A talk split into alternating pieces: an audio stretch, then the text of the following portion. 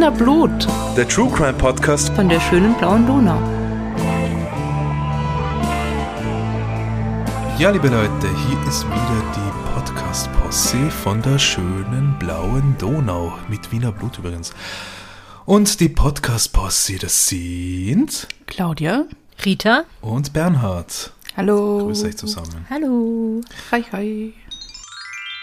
Für die heutige Folge haben wir wieder einen Sponsor gewinnen können, und zwar Readly.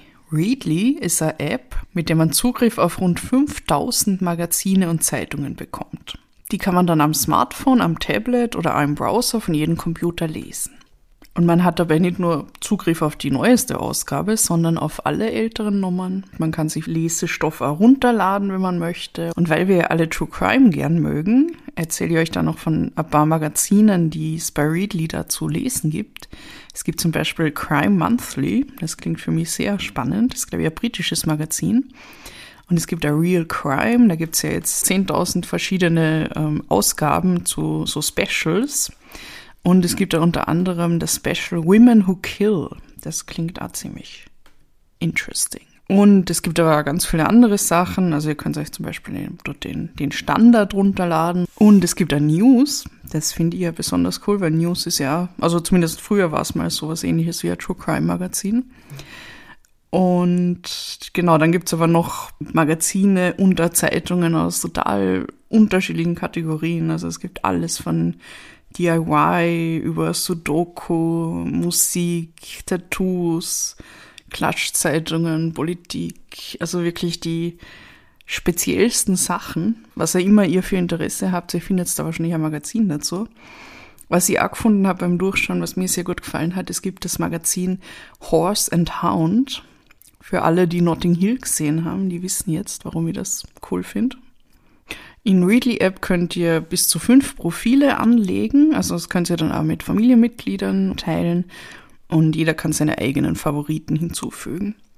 Das Ganze kostet 9,99 Euro pro Monat und ist jederzeit kündbar. Und für unsere Hörerinnen und Hörer haben wir natürlich wieder ein Spezialangebot. Und zwar könnt ihr Readly ab jetzt einen ganzen Monat lang gratis testen. Und danach, wenn ihr es noch immer cool findet, dann könnt ihr noch einmal drei Monate mit einem 10% Rabatt weiterlesen. Probiert es doch mal aus und zwar auf der folgenden Seite readly.com slash wienerblut. Also readly, das ist wie read und dann ly.com slash wienerblut. Den Link und die grundlegenden Infos zu dieser Aktion findet ihr wie immer in unseren Show Notes und ich wünsche euch schon mal viel Spaß beim Schmöckern. Dann kommen wir jetzt zu unseren Fancy Drinks, die wir wie jede Woche vor uns stehen haben. Rita, magst du beginnen? Ich kann beginnen. Das ist schon mal ein kleiner Teaser für das, was dann danach folgen wird. Das ist nämlich aus Italien und äh, mein Fall wird auch was mit Italien zu tun haben. So viel sei schon mal verraten. Und zwar habe ich da so eine kleine dreieckige, ganz niedliche Flasche mit Campari Soda drin. Ähm, das ist also ein Klassiker, von dem ich lange nicht gewusst habe, dass es den auch schon fertig in kleinen Flaschen abgefüllt gibt. Mit 10% Alkohol. Aber ich habe gedacht, das gönne ich mir jetzt mal, weil das wird hart, was da jetzt dann auf uns zukommt. Ja. Zum Wohl. Prost. Danke. Claudia, was hast du zum Anstoß? Ich habe einen Kakao. Oder sowas ähnliches. Das nennt sich Sch- Schokomel. Schokomel? Hm, ich weiß nicht. Das hat mich interessiert, weil es ist in so einem, so einem Pappbecher und da steht neu drauf. Aber gleichzeitig steht darunter ein Original. Also irgendwie widersprüchliche Aussagen. Schokomel, ist das aus der Schweiz oder was? Aber, na warte, ich schau noch. Schokoladengetränk, sagt es. Also es ist sowas ähnliches wie ein Kakao, aber es sagt nicht Kakao. Mm. Ah, eine faszinierende Verbindung aus leckerem Kakao und guter Milch.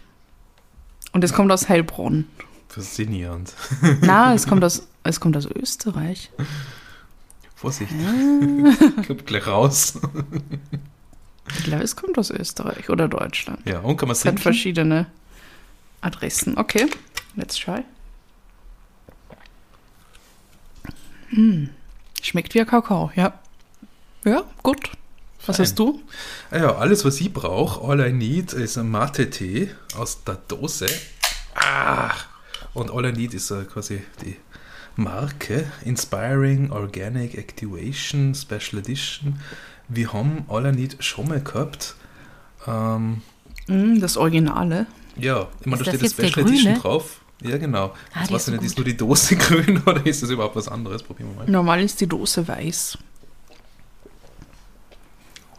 Oh, schmeckt gut, aber sehr herb. Oh, Also definitiv nicht zu süß. Schmeckt sogar wirklich ein bisschen matig. Ich mag ja Mate in jeder Ausformung.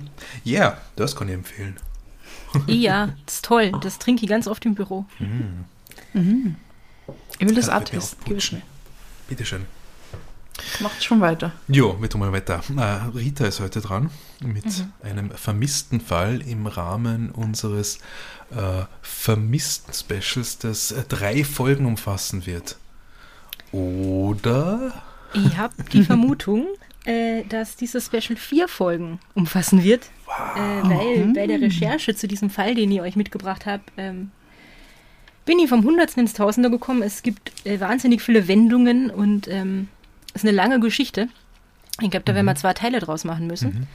Ich habe mir schon überlegt, wie man irgendwie diesen ersten Teil so halbwegs enden lassen kann, dass ihr da draußen nicht alle total äh, auf die Folter gespannt sein müsst eine Woche. Also schon gespannt, wie es weitergeht, aber jetzt nicht so, dass es der Horror ist, warten zu müssen.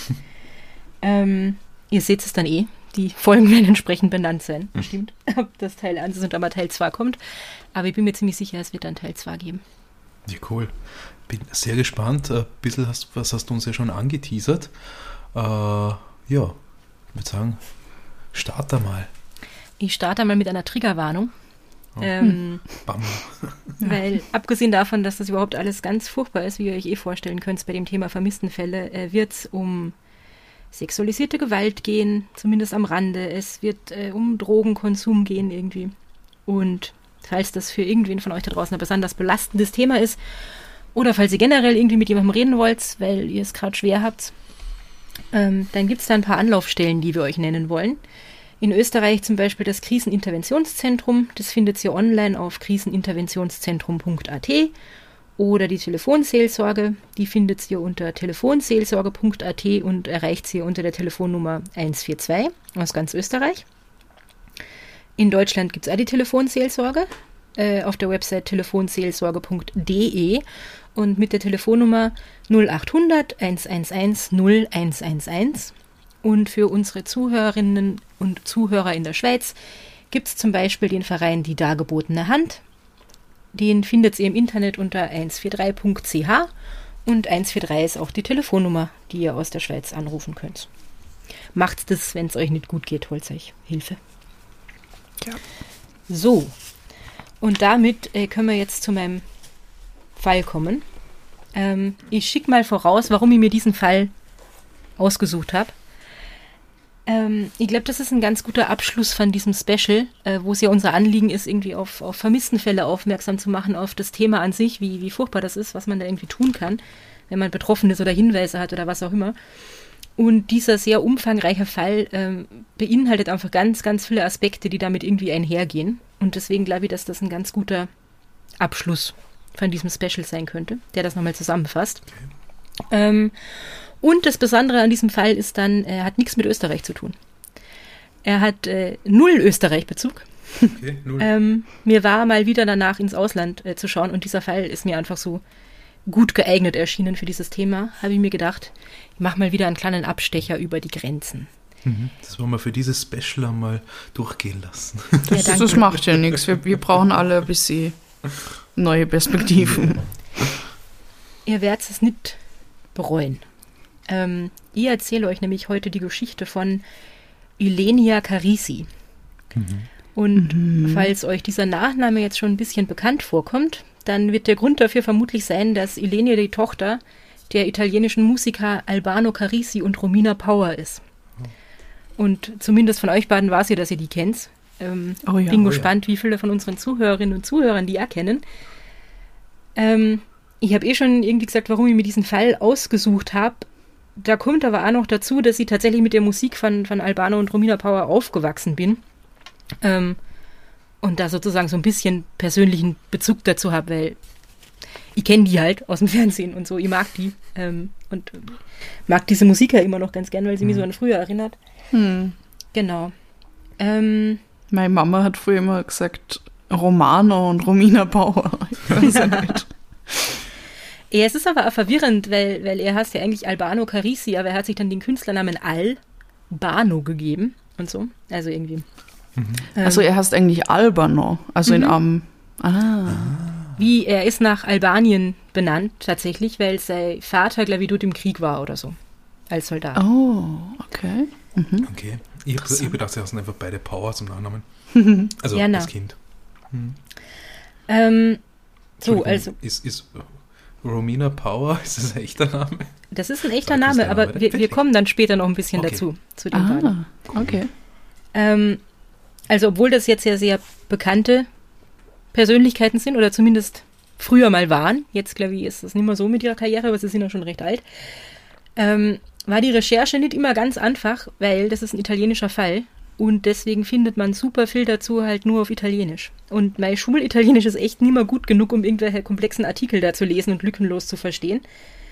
Ähm, aber ich hoffe, es wird mir trotzdem gelingen, das euch so verständlich wie möglich und chronologisch und irgendwie sinnvoll zu erzählen.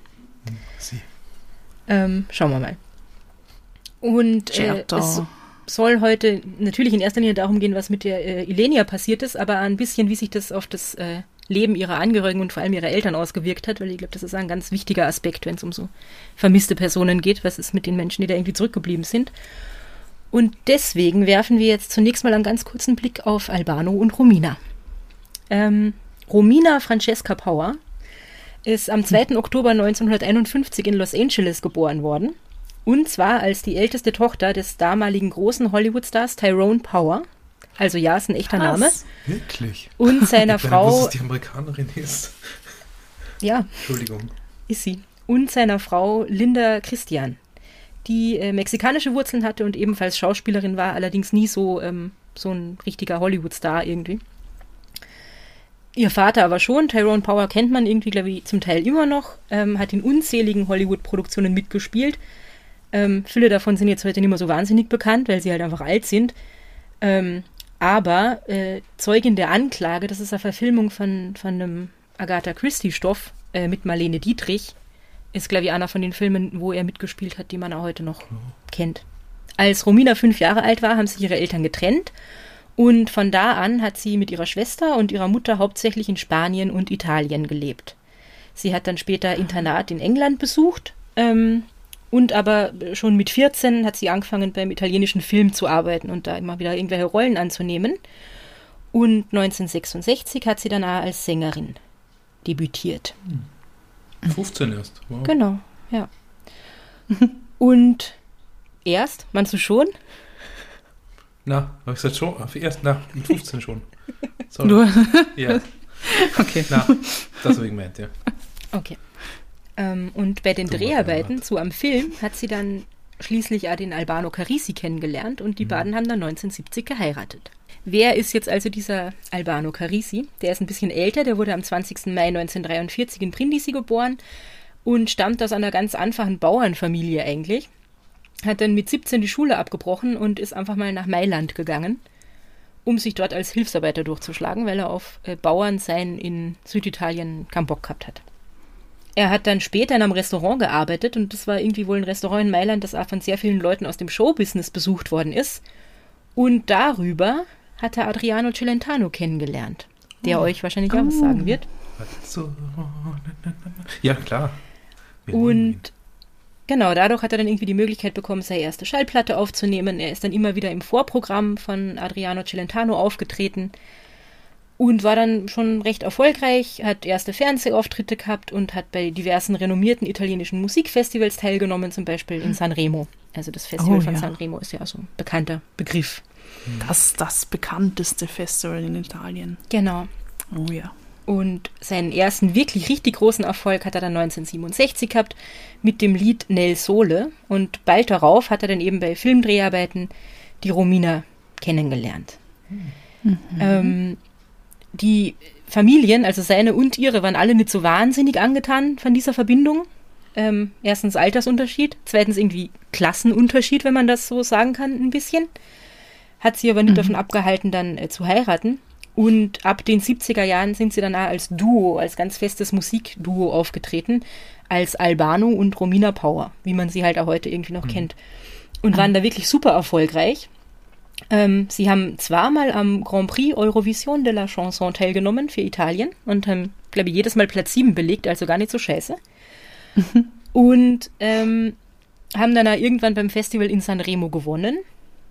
Und um den Erfolg jetzt für alle Hörerinnen und Hörer da draußen, die vielleicht ein bisschen jünger sind und mit den beiden überhaupt nichts anfangen können und sich daran nicht erinnern können, noch ein bisschen zu verdeutlichen. Ende der 90er Jahre hat Michael Jackson zugeben müssen, dass er Passagen für sein Hit Will You Be There aus einem Song von Albano geklaut hat, nämlich aus I Cini di Bacala. Genau. Wow, was die da alles lernen über die äh, Popmusik. genau. Geil. Geschichte. Geil. Ja. Ähm, auf jeden Fall waren sie ein totales Traumpaar, sind super gefeiert worden in Italien irgendwie, ähm, waren total erfolgreich und als sie dann am 29. November 1970 ihr erstes Kind bekommen haben, waren sie dann eine Traumfamilie. Und ihr erstes Kind ist die Ilenia Maria Sole Carisi, wurde in Rom geboren und hat dann noch äh, drei Geschwister bekommen, Jaro, Christel und Romina. Christel. Hast du gesagt, sie heißt zum, Vorn zum zweiten Vornamen Sole? Ilenia Maria Sole Ah, Carisi. zum dritten. Sole wie die Sonne, oder? Genau. Ja, genau. Schön.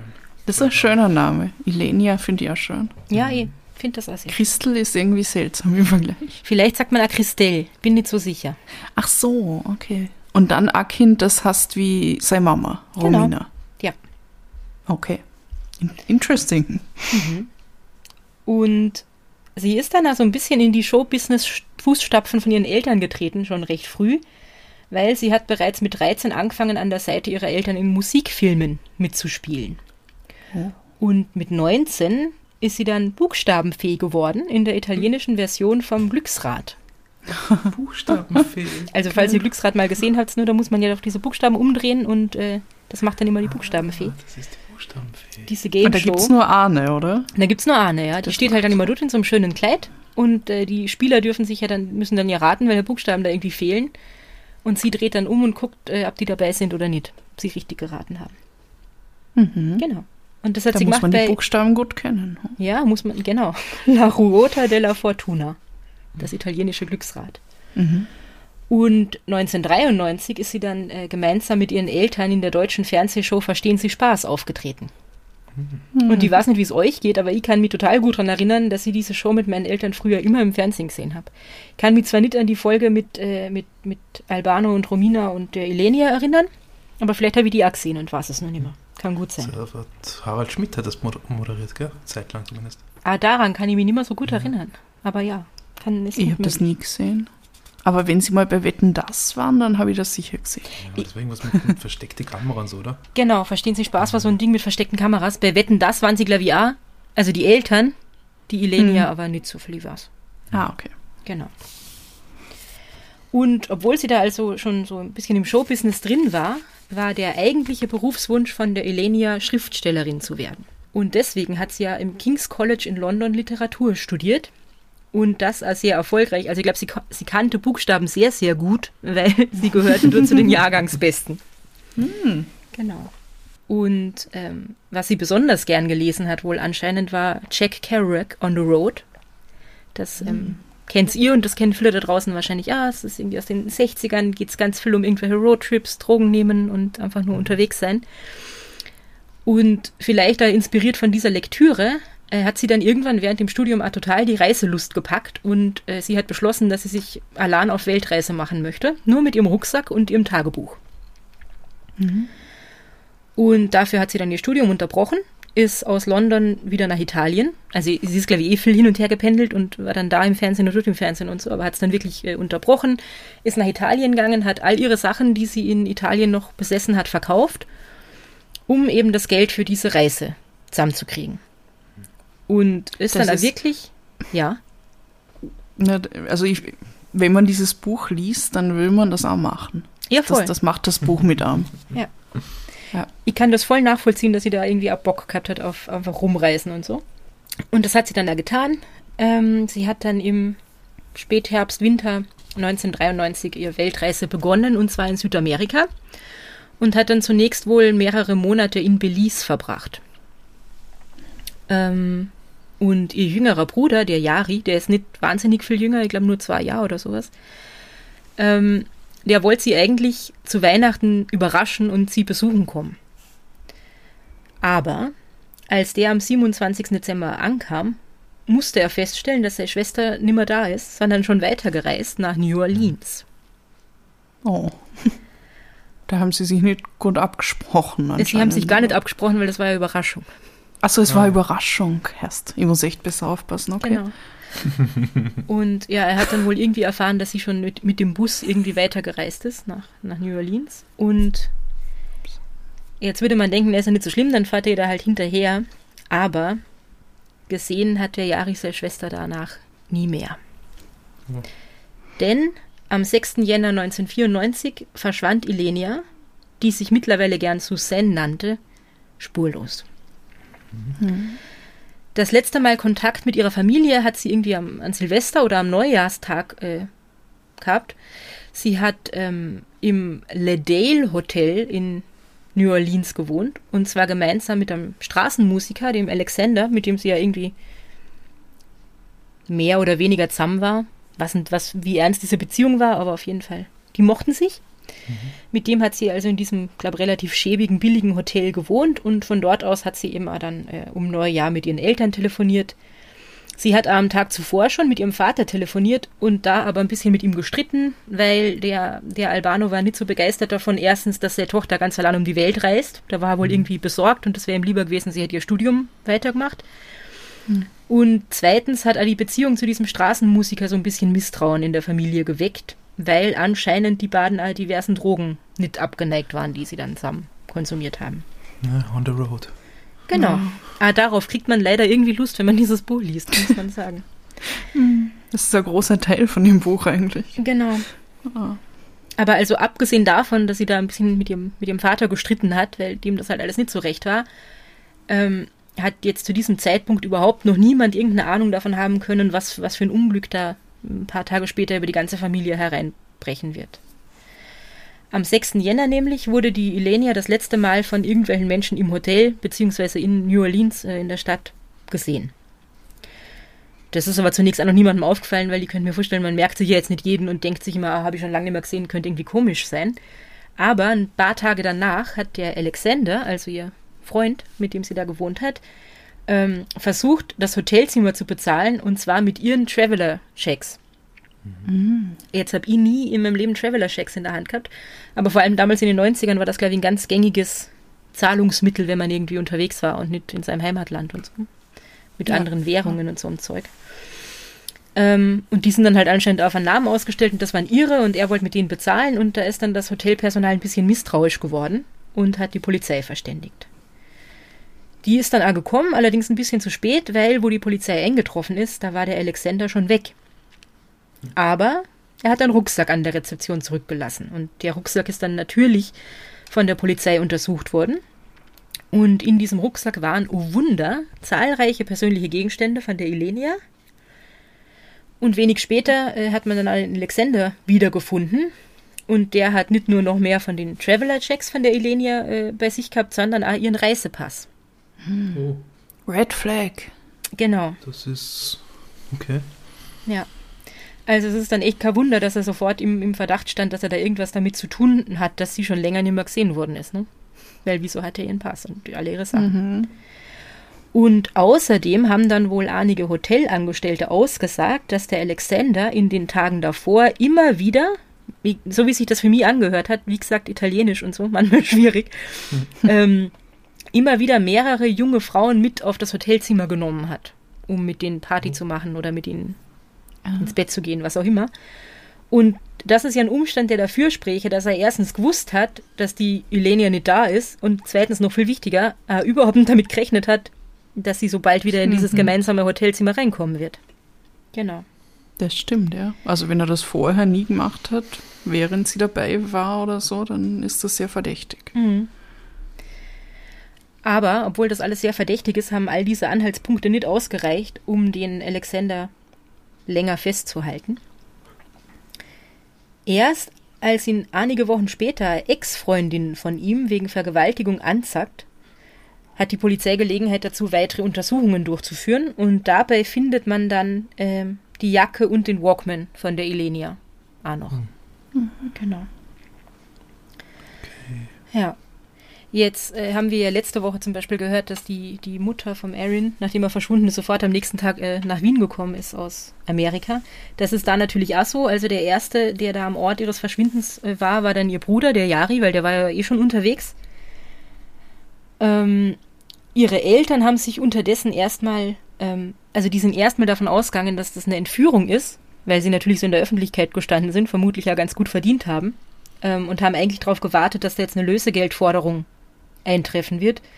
Und ähm, haben sich ja in der Öffentlichkeit, beziehungsweise haben sie, glaube ich, sogar im Fernsehen sich irgendwie ähm, an die mutmaßlichen Entführer gewendet und halt gesagt, die sollen sich melden und die Elenia wieder haben gehen lassen und so. Äh, mhm. Es ist aber nichts geschehen daraufhin. Und ich nehme an, dass dann äh, die ganze restliche Familie von der Elenia in die USA gekommen ist. Jedenfalls habe ich aber gelesen, dass äh, der Albano, also der Papa, bei den Vernehmungen vom Alexander anwesend war, was ja eigentlich gar nicht erlaubt ist, dass da ein Angehöriger ja. dabei ist, wenn der von der Polizei vernommen wird. Aber irgendwie hat er das geschafft, dass er da trotzdem dabei sein durfte. Und ich kann mir echt nicht vorstellen, was für ein Horror das für ihn gewesen sein muss.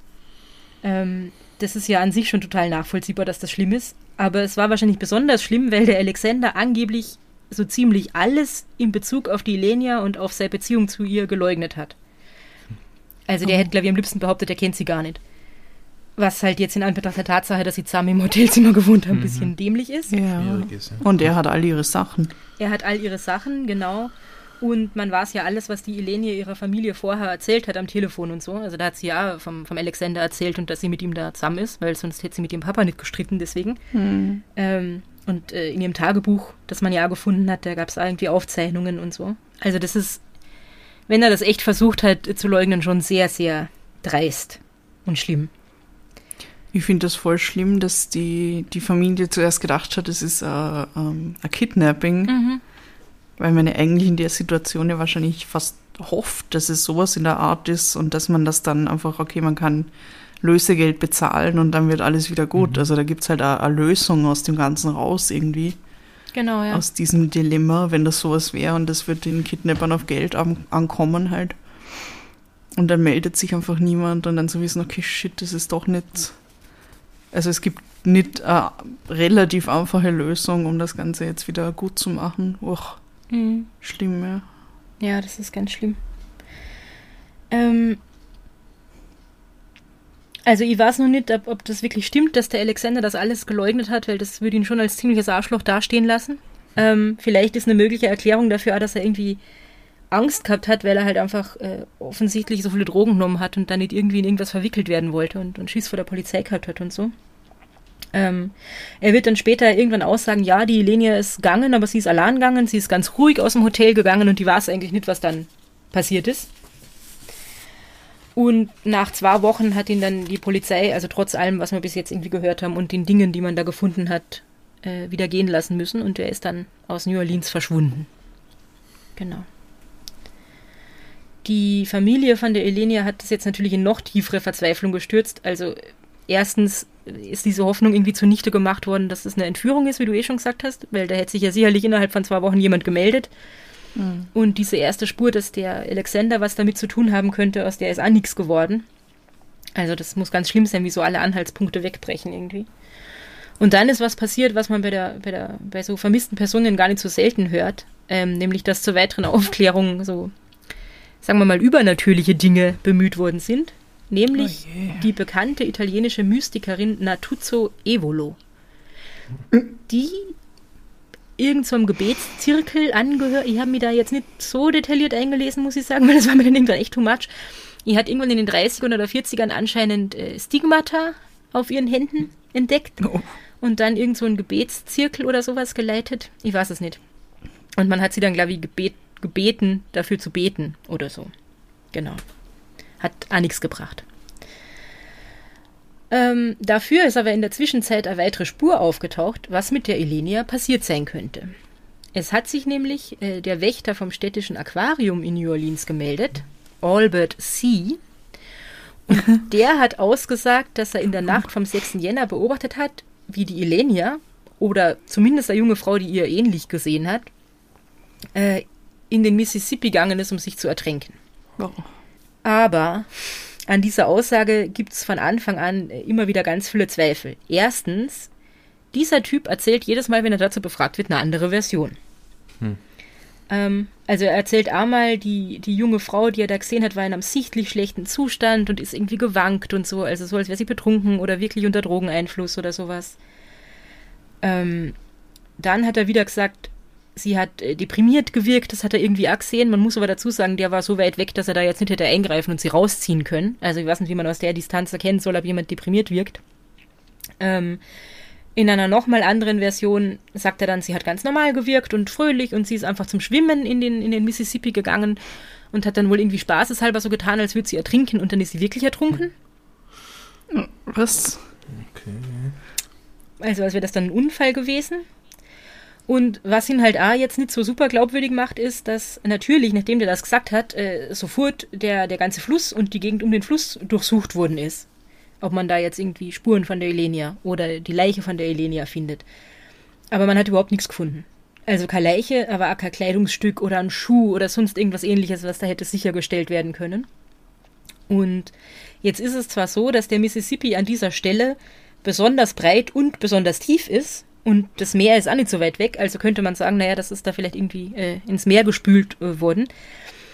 Aber es sind Sachverständige dazu befragt worden und die haben trotzdem ausgesagt, ja, okay, der Mississippi ist da breit und tief und das Meer ist nah, aber es ist schon sehr, sehr, sehr ungewöhnlich, wenn da jemand ertrunken ist, dass man überhaupt nichts findet.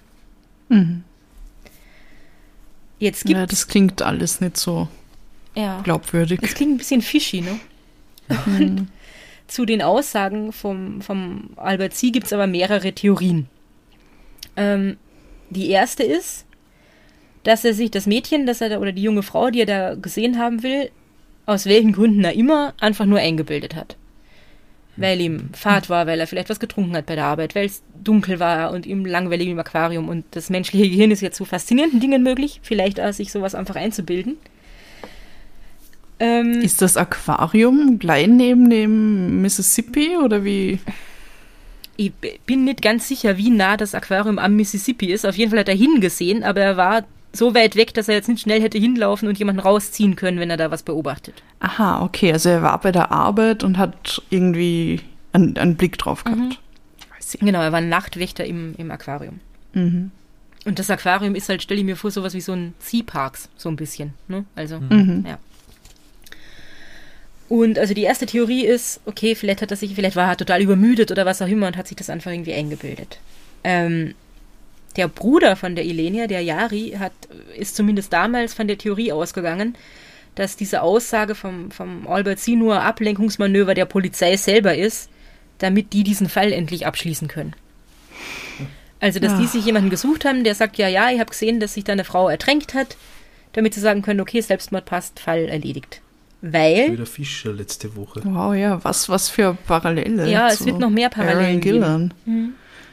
ähm, und der Hintergrund ist, dass die Polizei in New Orleans damals zumindest, ich weiß nicht, ich hoffe, dass das heute nicht mehr so ist, aber die ist unter sehr großem Druck gestanden, weil in New Orleans tatsächlich immer wieder junge Frauen spurlos verschwunden sind. Also mehr als in irgendwelchen anderen Städten Mhm. in den USA. Und äh, da hat es immer wieder Vorwürfe gegen die Polizei gegeben, wieso dann nicht in der Vergangenheit schon das FBI hinzugezogen worden ist, um irgendwie dieser Situation Herr zu werden und so. Also das spricht alles für die Theorie, okay, Ablenkungsmanöver von der Polizei. Und eine weitere Theorie besagt dann aber, dass der Albert C. und dieser Straßenmusiker, der Alexander, mit dem die Elenia befreundet war, dass die sich gekannt haben, ist jetzt auch nicht so abwegig, weil sie waren in der gleichen Stadt, und äh, dass der Alexander den Albert angeheuert haben könnte, um eben den Verdacht von sich irgendwie abzulenken. Genau. Hätte sich aber jemand besseren suchen sollen. Ja, jemanden, der ein bisschen bei seiner Version bleibt, ne? Ah, ja. Es, ob, ob die beiden jetzt wirklich miteinander bekannt waren, das konnte weder bewiesen noch widerlegt werden. Ähm, Vielleicht wollte er aber einfach nur Aufmerksamkeit. das wäre noch eine vierte Theorie. Das kann natürlich auch immer sein, ne? wenn jemand traurigerweise, ist das ja oft mhm. so, wenn jemand Hinweise hat, dass der die nur hat, weil er, weil er Aufmerksamkeit haben will. Und jetzt gibt es da noch ein Problem an den Aussagen vom Albert C., nämlich, dass der Sehschwierigkeiten hatte und deswegen mhm. sowieso schon mal nicht unbedingt der zuverlässigste Augenzeuge ist. Oh. Hm. Ähm, irgendwann im Laufe der, der anhaltenden Ermittlungen ist dann der Albert C. genauso wie der Alexander aus New Orleans verschwunden, weil er wahrscheinlich ja keinen Bock mehr gehabt hat auf die ganze Scheiße. Und 2006 ist er verstorben. Also, aus dem kriegen wir jetzt nichts mehr raus. Ich habe ja jetzt schon gesagt, dass der Bruder von der Elenia ähm, überhaupt nicht dran glaubt, dass sie sich umgebracht haben könnte, sondern äh, viel eher, dass das vielleicht ein Ablenkungsmanöver der Polizei ist.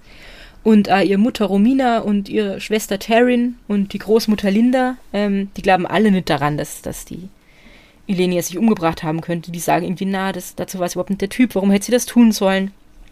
Ähm, der Vater, der Albano hingegen, der hat sich das schon eher vorstellen können äh, der hat halt irgendwie gesagt, ja, sie hat halt Drogen genommen und so und es kann schon sein, dass das passiert ist. Es wird jetzt aber noch komplizierter. Brace yourself. Okay. Es gibt nämlich noch einen geheimnisvollen jungen Mann namens Mark B. Und Mark B. schwört bis heute, dass die Ilenia sich mit Sicherheit nicht im Mississippi ertränkt hat, beziehungsweise halt beim Unfall ertrunken ist, weil er sagt, er hat sie danach noch gesehen. Mhm. Dieser Mark B. hat im selben Hotel gewohnt wie die Ilenia, hat sich da irgendwie, hat sie da kennengelernt, hat sich irgendwie ein bisschen mit ihr angefreundet und so. Und gleich nach dem Verschwinden hat er dann der Familie angeboten, er hilft bei der Suche auf jeden Fall mit. Und hat dann immer wieder versichert, dass er die Ilenia auch nach dem 6. Jänner 1994 noch in New Orleans getroffen oder zumindest gesehen hat. Und mhm. Hm. Es gibt, mhm. ja, hm. es gibt einen aufgezeichneten Telefonanruf von diesem Mark B. aus dem Jahr 1996, also immerhin zwei Jahre später, ähm, in dem er eben auch versichert, dass die Ilenia noch lebt. Mhm. Aber die Aussagen von diesem Mark B. waren nie stichhaltig genug. Also der hat halt nur gesagt, ich habe sie gesehen, ich habe sie getroffen, sie lebt noch, aber er hat halt keine Beweise liefern können. Und man fragt sich ja zum Beispiel auch, wenn er noch mit ihr Kontakt gehabt hat, warum hat er dann nicht gesagt, wo sie ist? Oder warum hat er nicht auf sie eingewirkt, dass sie irgendwie sagen soll, wo sie ist, irgendein Lebenszeichen von sich gibt oder so? Ähm, auf jeden Fall, das war nie, nie so stichhaltig genug, dass man ihm wirklich nachgehen konnte und er ist ja offiziell nie von der Polizei vernommen worden. Hm. Und er hat nie irgendwelchen Medien ein Interview gegeben. Also man hat wirklich nur so diese überlieferten Aussagen von ihm sozusagen und die Aufzeichnung von diesem einen Telefonanruf aus dem Jahr 1996 wo er eben sagt, die lebt noch. Hm. Das kann ja jeder behaupten. Genau. Aber warum sollte das behaupten? Das wäre dann die nächste Frage. Vielleicht wollte er auch nur Aufmerksamkeit, man weiß es nicht. Auf jeden Fall passen seine Aussagen ganz gut zu einer weiteren Theorie, die es äh, zum Verschwinden von der Elenia gibt, nämlich, dass sie ja freiwillig verschwunden sein könnte. Mhm. Aha. Ähm, also untergetaucht halt. Genau. Genau. Und äh, dafür gibt es ein paar Dinge, die dafür sprechen, wie das bei allen Theorien irgendwie so ist. Außer bei den Theorien, die wir letzte Woche gehört haben. Da spricht überhaupt nichts dafür. ähm, und zwar war sie einfach immer schon sehr abenteuerlustig, sie war sehr reisefreudig, sie hat mehrere Sprachen beherrscht. Sie war eben so eine große Jack Kerouac-Anhängerin, ähm, das habe ich eh schon gesagt. Ähm, ihre ganze Kindheit war eigentlich gemeinsam mit ihren Eltern von Reisen geprägt. Ähm, und deswegen kann man sagen, es wäre vielleicht für sie ein bisschen weniger ungewöhnlich gewesen wie für andere Personen, wenn sie einfach mal neu anfangen will, viel rumreist, mhm. irgendwas ganz anderes tut. Das haben wir ja im, im, Interview vom Herrn Mader gehört, irgendwie, dass man ja, äh, wenn man jemanden vermisst, irgendwie sich fragen muss, warum ist das für diesen Menschen ungewöhnlich, dass der jetzt einfach nicht mehr da ist. Und in dem Fall gibt es halt Leute, die sagen, naja, das ist für sie gar nicht so ungewöhnlich. Vielleicht müssen wir uns gar keine Sorgen machen. Mhm. Mhm. Ähm, und außerdem, das ist jetzt auch nochmal ein spannender Twist, soll sie angeblich vor ihrem Verschwinden an einem Buch gearbeitet haben. Wir erinnern uns, sie wollte Schriftstellerin ja. werden. Und zwar an einem Buch über das Thema Obdachlosigkeit. Ah, ähm, und okay. dafür hat sie wohl ganz viel mit obdachlosen Menschen in, in, New Orleans gesprochen und die irgendwie interviewt und sich Aufzeichnungen gemacht. Und es findet sich dann an auf der Straße lebender Mann, äh, mit dem sie da im Zuge ihrer Recherchen wohl, wohl geredet hat. Und der soll ausgesagt haben, äh, dass er so das Gefühl hat, dass sie das irgendwie auch wollt. Zumindest mal eine Zeit lang selber auf der Straße leben und irgendwie so selber erleben, wie das ist, wie sich das anfühlt, damit sie darüber schreiben kann. Oh Gott. Aber, wie das natürlich auch bei vielen Theorien ist, also das waren jetzt die Dinge, die irgendwie dafür sprechen könnten, dass sie freiwillig untergetaucht ist, gibt es natürlich auch sehr viele Dinge, die dagegen sprechen. Nämlich hat die Ilenia eine sehr, sehr enge Bindung zu ihrer ganzen Familie gehabt und auch zu vielen Freunden, die halt alles sagen, das können wir uns überhaupt nicht vorstellen, dass sie uns sowas antut und, und einfach ohne irgendein Abschiedswort verschwindet.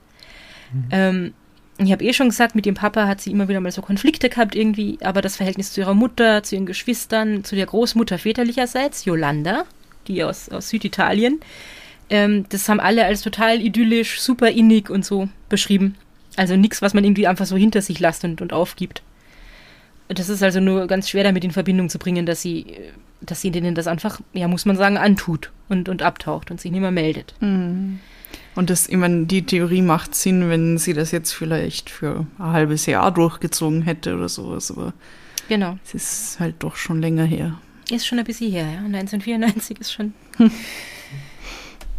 Und ähm, naja, ihr Tante Taryn, also die Schwester von, von Romina, und ihr Vater, die, die sagen aber, naja, so abwegig ist vielleicht doch nicht, weil irgendwie hat sie sich in letzter Zeit so ein bisschen von der Familie entfernt. Sie wollte sie wollt unabhängig sein, sie wollte frei sein, sie wollte vielleicht mit diesem ganzen Showbusiness nichts mehr zu tun haben und so. Also die sagen, die sagen dann wieder eher, wir würden es schon irgendwie ihr zutrauen oder sich vorstellen können oder zumindest nicht ganz ausschließen. Mhm. Genau. Und jetzt kommen wir gleich zum nächsten äh, traurigen, tragischen Punkt. Mhm. Äh, weil wir haben jetzt schon an mehreren Stellen gehört, dass das, was Albano und Romina glauben, was mit ihrer Tochter passiert ist, ziemlich auseinandergeht. Also, er hat ja gesagt, ja, er kann sich vorstellen mit dem Drogenkonsum und hin und her, dass, dass sie vielleicht wirklich ähm, Suizid begangen hat. Er sagt da, ja, sie hat sich von der Familie entfernt, sie wollte irgendwie unabhängig sein. Die Romina sieht es ganz anders und sagt, na, niemals im Leben hat sich meine Tochter irgendwie selber das Leben genommen, die ist ja nicht einfach verschwunden, die wird sowas nie machen, wir haben doch so eine enge Verbindung miteinander und so. Ähm, und darüber entfernen sie sich natürlich ja immer, immer weiter voneinander, weil sie da einfach überhaupt nicht übereinstimmen in dem, was sie, was sie sich vorstellen können, was sie denken, was sie vermuten. Und das ist ja was, was man leider sehr, sehr oft hört, wenn Eltern ein Kind verlieren, dass die Beziehung dann auch daran mhm. zerbricht. Ähm, ich stelle mir also vor, dass das eine sehr nervenaufreibende Zeit für die beiden war. Ähm, fünf Jahre nachdem die Ilenia verschwunden ist, nämlich im Jahr 1999, ähm, trennen sie sich dann voneinander. Also sie sind natürlich schon vorher nicht mehr zusammen im Rampenlicht gestanden, sind jetzt nicht aufgetreten, ähm, aber haben sich dann da wirklich scheiden lassen. Ja. Und ja, das ist äh, heftig, finde ich, wenn, weil sie ja dann eine ganz unterschiedliche Sicht irgendwie auf, auf ihr, ihr Kind gehabt haben. Ja. Da, wenn, -hmm. wenn die eine Person sagt, ja, das, das traue ich ihr zu, mhm. weil sie war, was ist sie, unglücklich oder sie wollte weniger mit uns zu tun haben und die andere sieht das überhaupt nicht so. Das, ja, also schwer, das dann wieder zusammenzukriegen irgendwie. Und gerade das braucht man ja, also dass man, dass man das gleich sieht, wenigstens in dem Schmerz, den man hat. Mhm voll. Ich kann mir ja vorstellen, dass, ähm, dass da vielleicht dahinter steckt, bei ihm zumindest, dass er einfach einen Abschluss finden wollte. Der, der wollte halt vielleicht mhm. viel mehr, ja. weniger an irgendeiner Hoffnung äh, festhalten für immer, die, aus der vielleicht nie was wird, sondern ist vielleicht einfach mehr der Typ, der, der sich gedacht hat, okay, das ist eine, eine Erklärung, mit der kann ich irgendwas anfangen, die nehme ich jetzt, damit die irgendwie abschließen kann. Mhm. Was wahrscheinlich eh trotzdem nicht funktioniert. Aber vielleicht ist das das, was er wollte. Mhm. Ja, und wie soll man dann noch miteinander klarkommen? Andererseits stelle ich mir ganz schlimm vor, wenn dann das auch noch wegbricht. Und man hat sein Kind verloren und dann hat man seinen Partner nicht mehr. Und ja. was dann auch noch besonders ja, und, und, tragisch und grauslich irgendwie ist, dass die beiden sich ja einen Rosenkrieg übelster Sorte geliefert haben danach. Ähm, also ich glaube, die waren da wirklich nicht mehr gut aufeinander zu sprechen, weil sie da eben so äh, unterschiedlich gepolt waren irgendwie. Und und diesen Rosenkrieg haben sie ja ganz öffentlich in den Medien ausgetragen. Also mit irgendwelchen Interviews, wo sie sich gegenseitig beschimpft haben und, und dieses und jenes sich unterstellt haben und so. Also es war. Ach Gott. War, glaube ich, nicht ah. schön. Das, das bisschen, was ich mir irgendwie aus so alten italienischen Boulevardblättern zusammensuchen konnte. Hm. Ähm, ah, furchtbar für, für die restlichen Kinder ja, von ihnen, die das, das dann auch noch mit. Sein. Also, mhm. boah, als ob es nicht reicht, dass, dass ihre Schwester weg ist und oh. Ja. Ähm, mittlerweile, das ist jetzt so ein kleiner Lichtblick vielleicht, haben die Baden wieder ein freundschaftliches Verhältnis miteinander. Also die haben zwar diesen Hey. fürchterlichen Rosenkrieg äh, geführt, wo, wo das echt so ausschaut, als würden die sich total hassen, aber jetzt haben sie irgendwie, verstehen sie sich wieder halbwegs und sind in den vergangenen Jahren dann sogar wieder vereinzelt gemeinsam auf der Bühne gestanden. Oh, Also war es bei ihm, Oh. dass er dann irgendwann als Solomusiker wieder halbwegs erfolgreich war und weitergemacht hat nach einiger Zeit und, ähm, und dann irgendwann, ich glaube, es gab auch ganz viel äh, Fans immer noch, die gesagt haben, sie wünschen sich das so, weil das war halt, das muss man sich ja nochmal vorstellen, das war so, eine, so ein, das italienische Traumpaar irgendwie. Ähm, ganz glamourös und in den 70ern und dann auch noch die perfekte Familie mit Bade schön und gut aussehend und reich und, und vier tolle Kinder, die dann irgendwie auch erfolgreich äh, waren und, und dann ist das alles auseinandergebrochen. Und deswegen gab es, glaube ich, auch so viele Leute, die sich gewünscht haben, dass die einfach wieder auftreten, um diese heile Welt ein bisschen wieder auferstehen zu lassen. Und Ja. tatsächlich sind sie dann auch wieder gemeinsam auf der Bühne gestanden. Ähm, der Albano Carisi hat 2018 in einem Interview gesagt, wir waren damals beide schuld an der Trennung, aber die Wunden sind verheilt. Wenn man sich wirklich geliebt hat, bleibt davon immer etwas übrig. Das ist schön. Was genau, das äh, sind ganz schöne, man könnte fast sagen, schöne Abschlussworte. Aber Nein. die Geschichte von der Elenia ist damit noch lang nicht zu Ende. Wie sie weitergeht, Folge. genau, wie sie weitergeht, das äh, werde ich nächste Woche erzählen. Wow. Ja. Es ist ein Cliffhanger und es ist doch keiner. Ja, man kann irgendwie damit leben, oder? Glaube ich. Zwischenende, ja. Naja. Na, ich will, ich will, dass wir jetzt sofort weiterreden. So viele Fragen. Ja. Also mal, Rita, vielen Dank für, für, für diesen wunderbar erzählten ersten Teil. Ich Mhm. habe ganz viel erfahren. Ich habe gedacht, ich weiß viel über, über dieses Paar um äh, Albano und Romina Power, aber mehr als ein paar Songs habe ich wahrscheinlich nicht gewusst über sie. Mhm. Ähm, das Ganze diskutieren wir dann am Ende der nächsten Folge eh noch und können jetzt einen schnellen Abschluss machen, oder wie?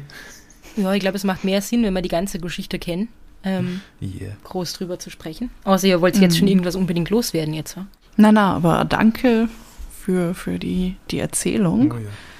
Und wir müssen jetzt schnell weitermachen, damit wir dann schnell die nächste Folge aufnehmen können, damit ich dann schnell weiter weiß, was passiert. Okay. Okay. Na gut, dann äh, ihr da draußen wollt ja vielleicht in der Zwischenzeit irgendwas loswerden. Das äh, könnt ihr über unsere diversen Kanäle tun.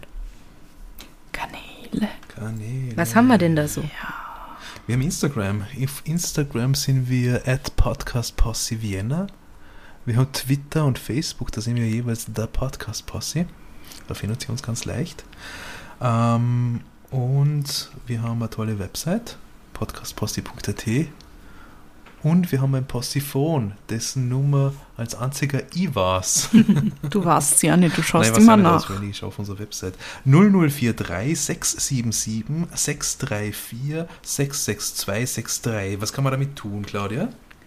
Man kann uns SMS schicken und WhatsApp und Telegram und Signal und äh, MNS, MMS. Mhm. Aber man soll uns nicht anrufen.